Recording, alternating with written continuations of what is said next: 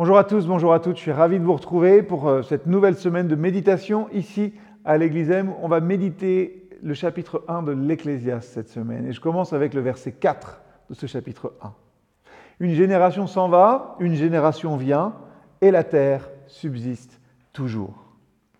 Ce verset du livre de l'Ecclésiaste, il nous rappelle la profonde réalité du cycle de la vie. Les générations viennent et elles disparaissent, mais la terre elle-même persiste. Cette, cette pensée, finalement, cette réflexion peut nous amener, nous, à méditer sur la nature éternelle du monde qui nous entoure, mais aussi sur l'héritage que nous laissons et sur la manière dont nous utilisons le temps qui nous est donné. C'est aussi ça, hein, trouver, retrouver le sens de la fraternité. C'est voir plus loin que le bout de notre nez. Alors, dans ces méditations sur l'Ecclésiaste, j'aime être très pratique. Alors voici des défis pour votre journée. Commencez-là cette journée en prenant un moment de silence et méditez sur le cycle de la vie. Pensez à toutes les générations qui ont précédé la vôtre et à celles qui viendront après. Et dans tout ça, réfléchissez à votre place dans ce continuum. Deuxième chose que vous pouvez faire aujourd'hui, réfléchissez à l'héritage que vous aimeriez laisser derrière vous Quels sont les principes?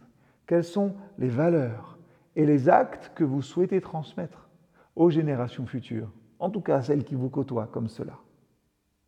Peut-être aussi, puisque ce verset parle de la terre, prenez un moment pour vous reconnecter à la nature. Vous pouvez vous promener dans un parc, vous pouvez admirer un coucher de soleil ou admirer euh, la beauté d'une fleur. Cherchez en tout cas à vous connecter avec la constance et la beauté de la création de Dieu. Il se révèle aussi dans celle-ci.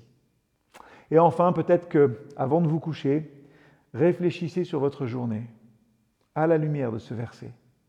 Avez-vous utilisé votre temps de manière significative et en accord avec les valeurs que vous souhaitez transmettre?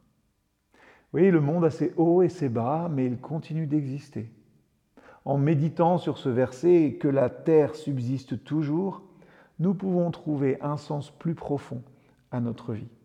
Ça nous rappelle que même si notre existence est éphémère, nos actions et notre héritage peuvent avoir un impact durable.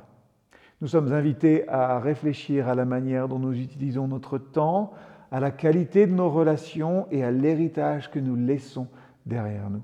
En fin de compte, cette méditation nous rappelle que dans le flux perpétuel du temps, nous pouvons contribuer à la pérennité et à la beauté du monde qui nous entoure. À bientôt.